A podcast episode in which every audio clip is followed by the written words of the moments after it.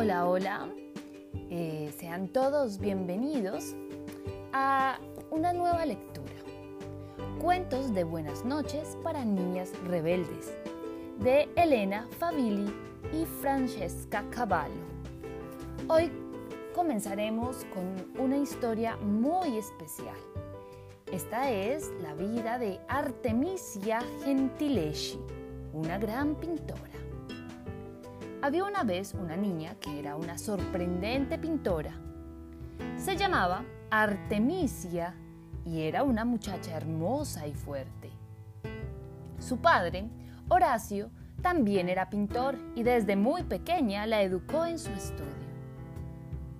A los 17 años, Artemisia ya había pintado varias obras maestras.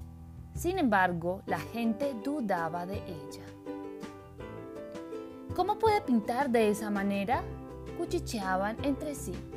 En esos tiempos, muy pocas mujeres podían entrar a los estudios de los artistas famosos.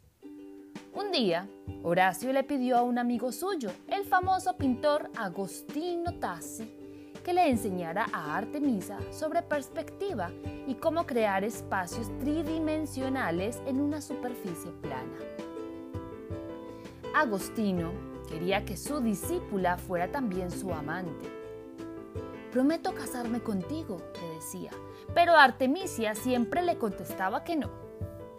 Las cosas se complicaron tanto que Artemisia terminó por decirle a su padre lo que estaba pasando. Horacio le creyó a su hija y aunque Agostino era un hombre poderoso y un enemigo peligroso, lo llevó a juicio. Durante el juicio, Agostino negó haber hecho algo malo. Artemisia enfrentó grandes presiones, pero se apegó a la verdad y no se dio por vencida. Al final, Agostino fue declarado culpable y en la culpabilidad, Artemisia es considerada una de las mejores pintoras de todos los tiempos. Artemisia eh, nació en Italia el 8 de julio de 1593 y muere el 14 de junio de 1653.